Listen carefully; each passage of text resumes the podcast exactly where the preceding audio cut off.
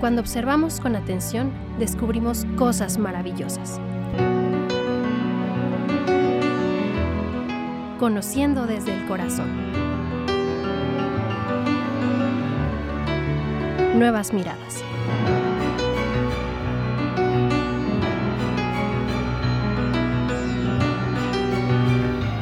Hola, ¿qué tal? Muy buenos días, tengan todos bienvenidos una vez más a esto que ustedes están ya conociendo muy bien, Nuevas Miradas. Mi nombre es Gabriela Hermosillo y me da muchísimo gusto en este jueves nuevamente contar con su compañía.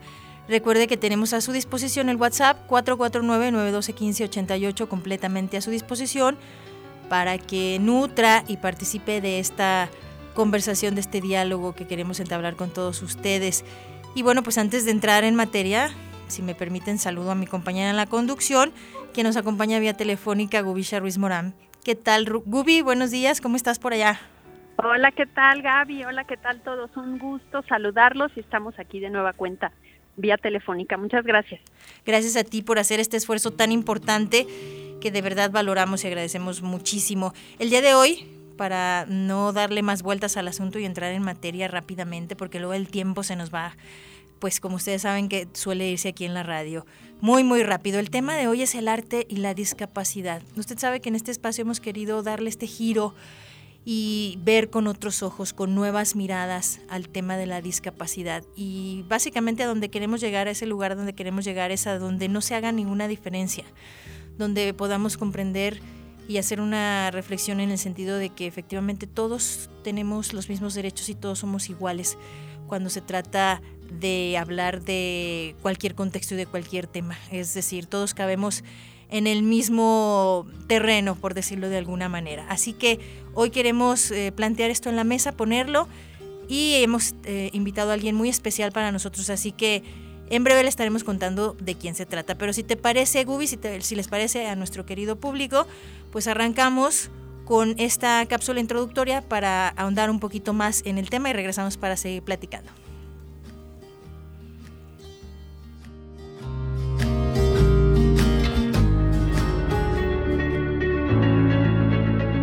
¿Qué sentimos al abordar una actividad creativa? ¿Qué efecto provoca en nuestra mente deslizar el pincel sobre el lienzo, combinar colores y texturas, observar la magia de la plasticidad? Es obvio que a todos nos produce una sensación relajante y placentera y que además implica la asunción personal de un reto. Y en el caso de las personas con discapacidad, no es diferente. El arte es un extraordinario vehículo de expresión para las personas que encuentran limitaciones en la expresión hablada o escrita. La pintura, la escultura, la danza, la música o el teatro son manifestaciones artísticas que desarrollan su imaginación, potencian su autonomía y permiten exteriorizar su fascinante mundo interior. El arte posee un efecto integrador indudable sobre las personas con discapacidad. Favorece la inclusión porque genera reconocimiento a través de la exposición cuando el artista comparte su obra con otras personas. Frida Kahlo decía, pies, ¿para qué los quiero si tengo alas para volar? Para la reconocida artista mexicana, sus extremidades inferiores nunca fueron de ayuda para descubrir el mundo, tampoco para interpretarlo. Sin embargo, el arte le permitió expresar sus emociones y la elevó hasta la cúspide del surrealismo latinoamericano, pasando la historia como una de las pintoras y mujeres más influyentes de nuestra región. Frida no es la única. De las más de mil millones de personas en el mundo que viven con algún tipo de discapacidad, cada día son más las que encuentran un vehículo de expresión e inclusión social a través de las industrias creativas y culturales. Un ecosistema que produce ingresos por sobre los 124 mil millones de dólares al año en América Latina y el Caribe. El arte es fundamental para la inclusión social, ya que es parte de la cultura popular, lo que construye la narrativa de lo que somos, explica Juan Pablo Salazar, consultor del sector social del Banco Interamericano de Desarrollo en temas de discapacidad. Por su parte, Trinidad Saldívar, jefa de la Unidad de Creatividad y Cultura del BIP, añade, las industrias creativas tienen un rol democratizador ya que, a los ojos de los consumidores de arte, una obra no es diferente porque viene de una persona con o sin discapacidad. pero sí es capaz de dar a conocer una cosmovisión distinta que quizás no encuentra un espacio en otros sectores productivos. La discapacidad es un movimiento de derecho civil y todos los movimientos necesitan del arte para poder expresar su cultura y convertirla en algo verdaderamente inclusivo. Por eso es tan importante porque es una herramienta más tal y como lo son las políticas públicas, la cultura, el activismo de base y el tiempo.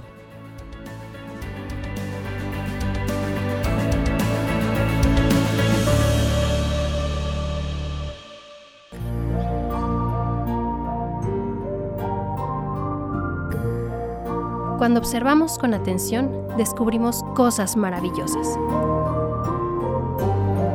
Nuevas miradas conociendo desde el corazón.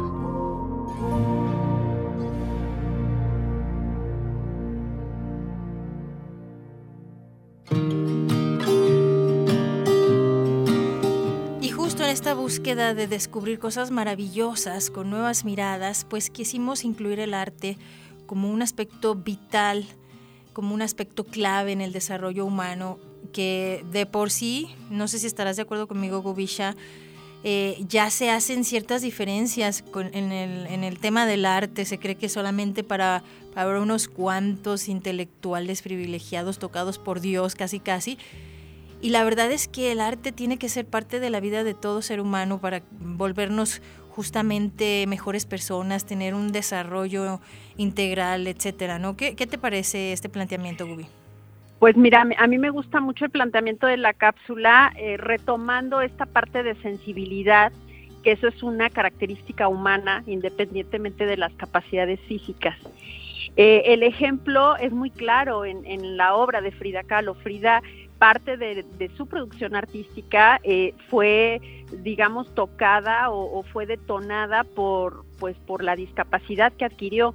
Entonces, me parece que es un tema muy importante para poner en la mesa y para poder, eh, pues justo eso, sensibilizarnos en la necesidad de ser incluyentes también en esta área.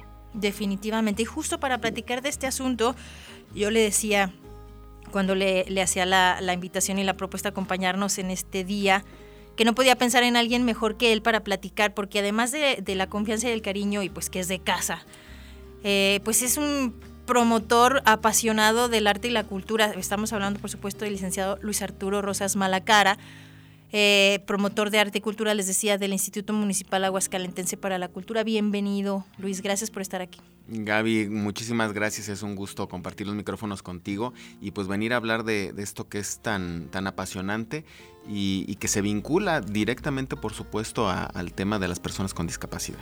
Sin duda, eh, hay una digamos, una etapa, un aspecto muy enfocado a la terapia que se conoce como arte terapia. Pero nosotros quisimos ir más allá. El arte terapia no solamente eh, sirve o ayuda a las personas con discapacidad, ayuda en general, es un tipo de terapia distinto que ayuda a muchas personas a sacar y a procesar ciertos aspectos, digamos, traumáticos, por decirlo de alguna manera, en la vida, ¿no? Y ayuda también a las personas con discapacidad, pero nosotros quisimos hacer el planteamiento de este asunto todavía más allá, en donde efectivamente, en un tema tan importante como es el arte y la cultura, que debería de ser parte fundamental de toda la vida de todas las personas, insisto, en donde como yo comentaba hace un momento todavía se hacen ciertas diferencias, no es que la pintura, la literatura y nada más es las bellas artes. Claro, para, para los este, tocados por Dios.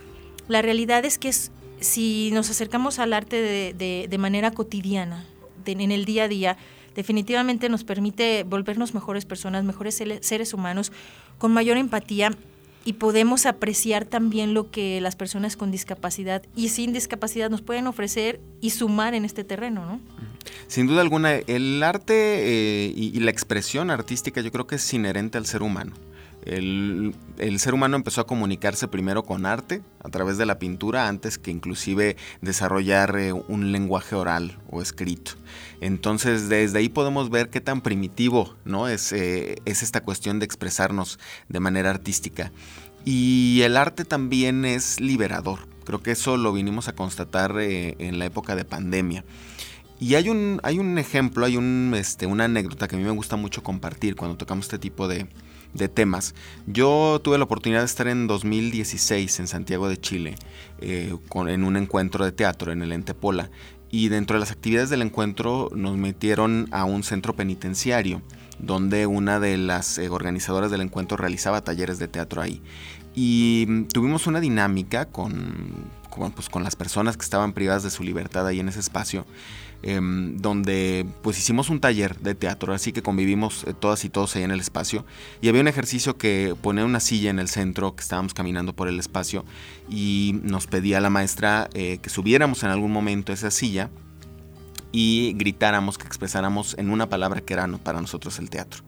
Entonces de repente pues empezaron, nos empezamos a subir ahí, ¿no? Y pues es este, em, no sé, es amor, es creación, es este, en fin, con la palabra y el, que se imaginen. Y en un momento se sube uno de, los presos y grita de una manera que yo solo había visto, creo que está esta película de Sueños de Libertad o Sueños de Fuga, donde se sube esta persona con la cara hacia el cielo y dice, el teatro es libertad, pero de una manera tan sentida. Entonces te das cuenta ahí en contextos tan adversos eh, que estas personas eh, sentían esa liberación. Y estos contextos pues, los podemos llevar al tema de la discapacidad, el ejemplo que escuchábamos de Frida Kahlo, donde de repente eh, nuestro cuerpo nos tiene preso de alguna manera.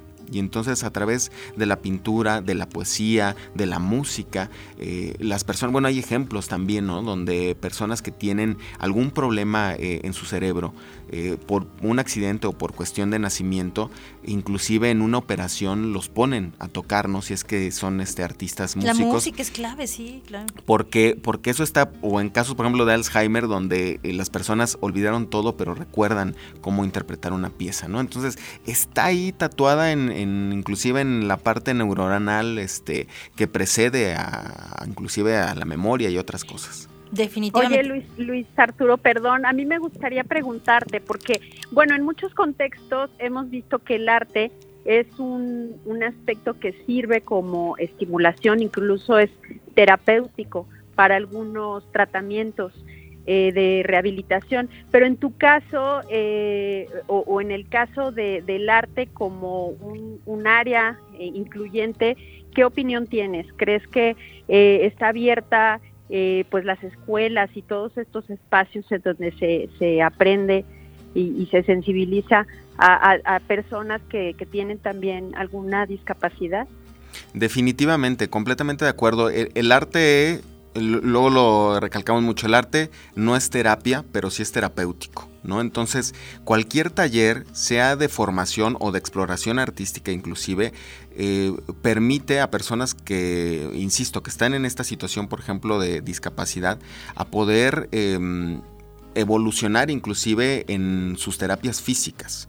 Eh, hay casos, por ejemplo, dentro del IMAC, donde directamente en los talleres de unidades de exploración artística se han dirigido talleres, por ejemplo, a personas, talleres de música a personas invidentes.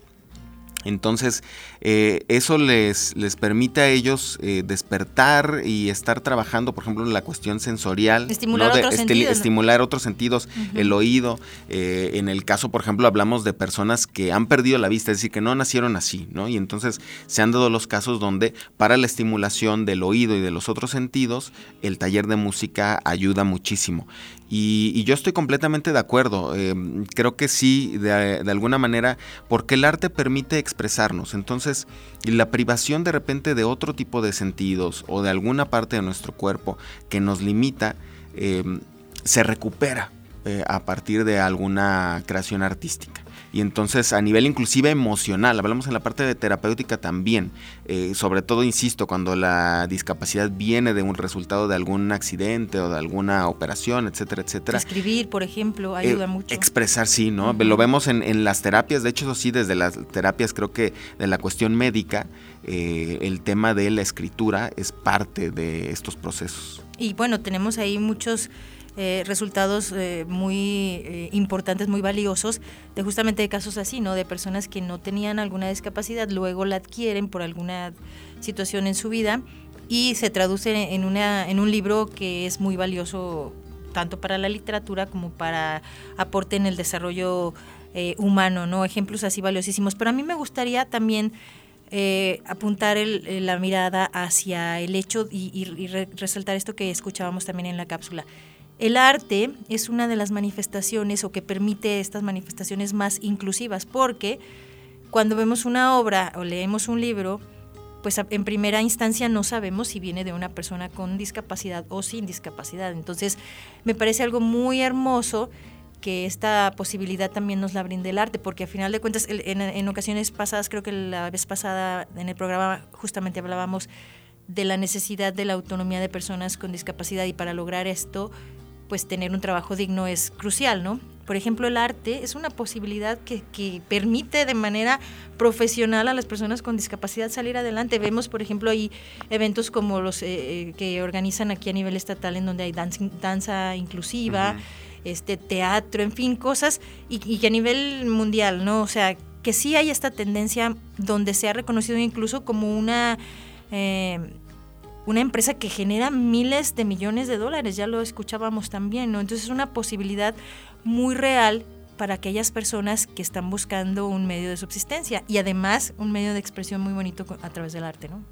Sí, porque la obra trasciende al artista. Entonces, eh, en ese sentido, eh, ya la, eh, la, pieza como tal, ¿no? Llámese, insistimos, sea plástica, sea musical, este, literaria, pues se puede comerciar eh, igual, independientemente de quién la haya creado, ¿no? Al final ahí pues la obra eh, vale por sí misma y entonces sí se vuelve una oportunidad. Ahorita está, por ejemplo, te compartía esta convocatoria de danza inclusiva donde se está eh, convocando a artistas de la danza este, y de las artes escénicas a presentar proyectos que permitan incluir en su propuesta a personas con alguna discapacidad. Es decir, que si yo gano alguna obra que se va a presentar en algún programa, no sé, Calaveras, por ejemplo, que está próximo, etcétera, etcétera, que dentro de mi nómina, dentro de mi elenco, haya personas con discapacidad y que la obra esté escrita en ese sentido para que se puedan incluir. Y también en la cuestión de, la inclusión eh,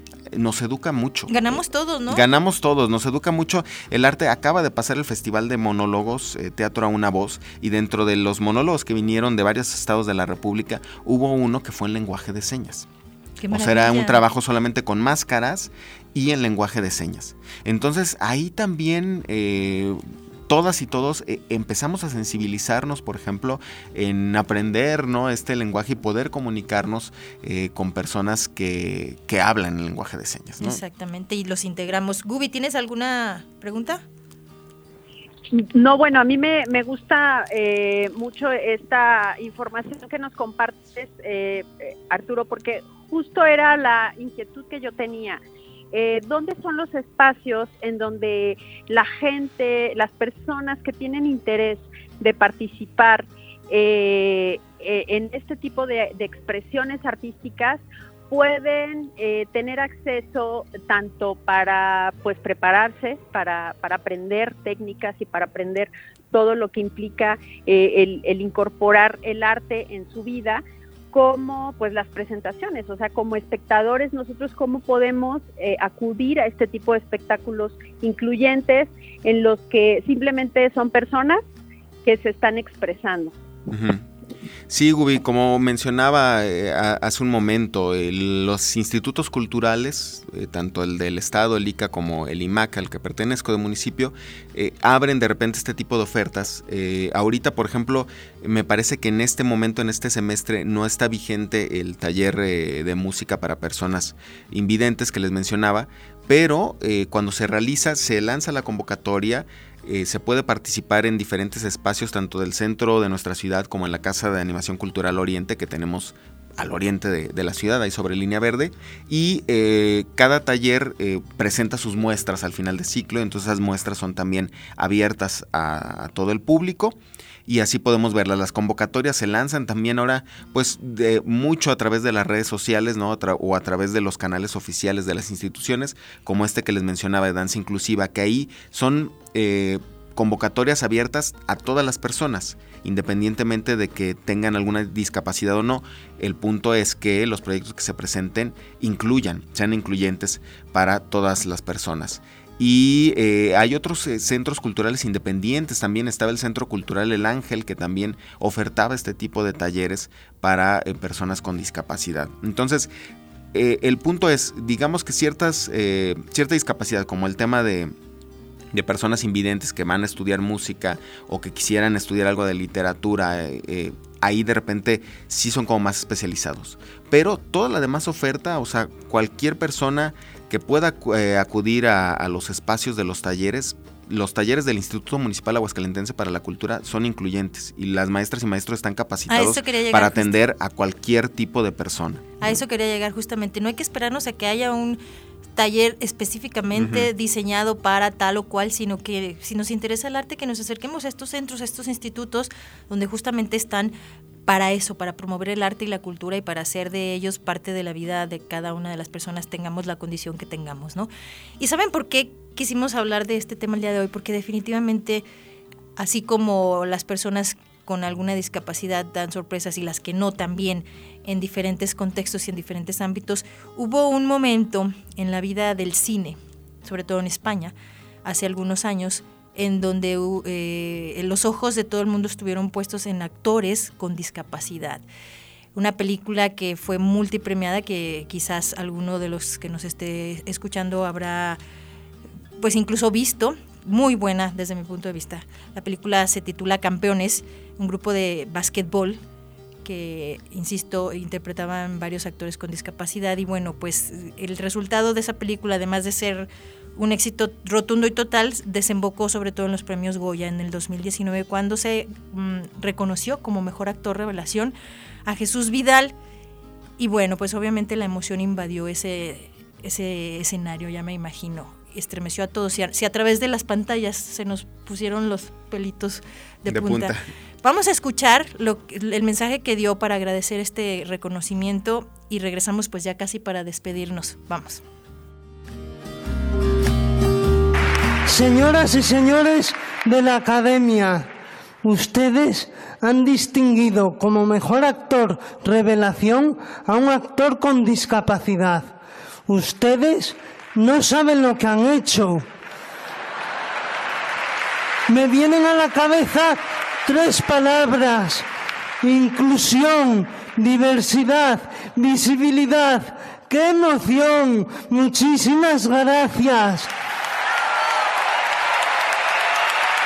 Sin duda, para mí ha sido un verdadero reto interpretar a un personaje como Marín ya que yo venía del teatro y el cine me ha enamorado. Espero que este idilio siga muchos años más. Este trabajo representa también a mis nueve compañeros del equipo de los amigos. Compañeros, sin nuestra frescura, vuestra espontaneidad y vuestro talento, esto no hubiera sido posible. Quiero dar las gracias también a Javier Fesser por hacerme crecer como actor y como persona. Quiero dar gracias también al equipo de coaching porque sin vosotras este trabajo con 10 actores con discapacidad no hubiera salido adelante. Gracias David Marqués por escribir esta historia tan bonita y muchas gracias a la gente que me apoyó en mis inicios. Mami, gracias por darme la vida, gracias por dármelo todo porque hiciste nacer en mí el amor hacia las artes y porque me enseñaste a ver la vida con los ojos de la inteligencia y del corazón. Te quiero todo. Don José Vidal Conde, mi padre, gracias por haber vivido, gracias por luchar tanto por mí, porque Eras la persona con más ternura del planeta sin pretenderlo y porque con solo una sonrisa cambiabas y cambias el mundo. Queridos padres, A mí sí me gustaría tener un hijo como yo, porque tengo unos padres como vosotros. Muchísimas gracias.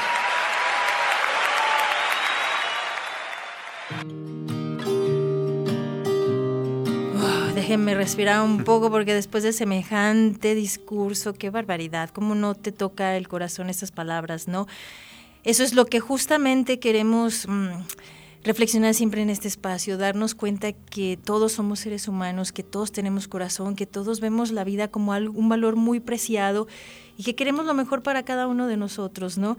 Y que no hay que hacer distingos porque como siempre decimos, no hay que enfocarnos en lo que no se puede, sino en lo que sí se puede. ¿Qué, opinión te merece esto, Luis Arturo?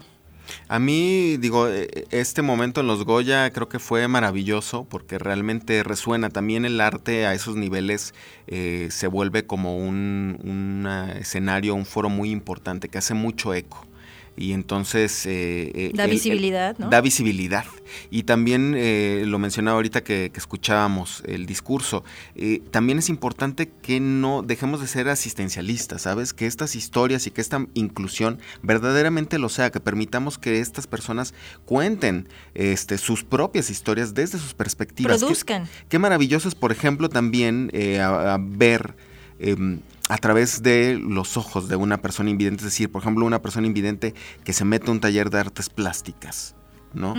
Cómo sienten las texturas, cómo pueden percibir ellos las frecuencias de los colores, eh, y, y, eso es maravilloso, ¿no? Entonces, aquí también ver eh, desde los contextos de, cómo viven, en este caso, pues unos chicos este, con síndrome de Down que entran al deporte y fue creo que muy, muy, muy linda esta historia porque realmente ellos estuvieron involucrados en todo el proceso, ¿no? Es decir, no dijeron vamos a, hablarles y a ponerles y a, decirles qué, hacer, sino que realmente ellos fueron contando su propia historia. Con mucho respeto, ¿no? Con mucho respeto y, y dándoles también el lugar de decir, son en este caso actores, ¿no? no vamos a traer personas con discapacidad porque necesitamos personas con discapacidad. Son artistas, son actores, son músicos y, eso también es muy importante. Darle lugar a las personas porque son personas sencillamente y permitirnos nosotros eh, em, emparparnos de sus experiencias porque también eso sí creo son personas, cuando falta un sentido se vuelven hipersensibles.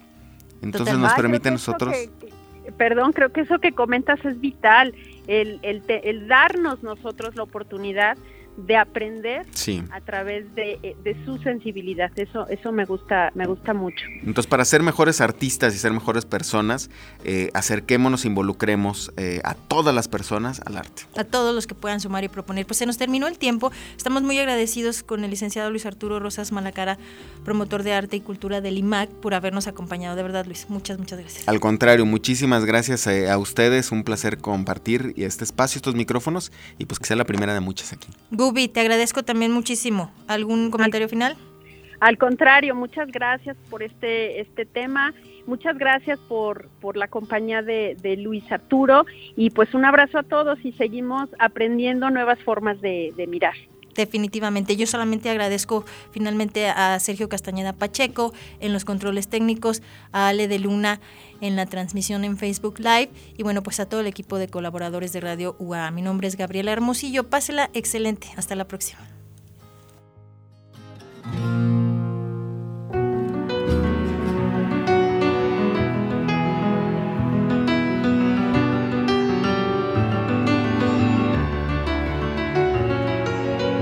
La vida es una gran maestra y el amor su máxima enseñanza.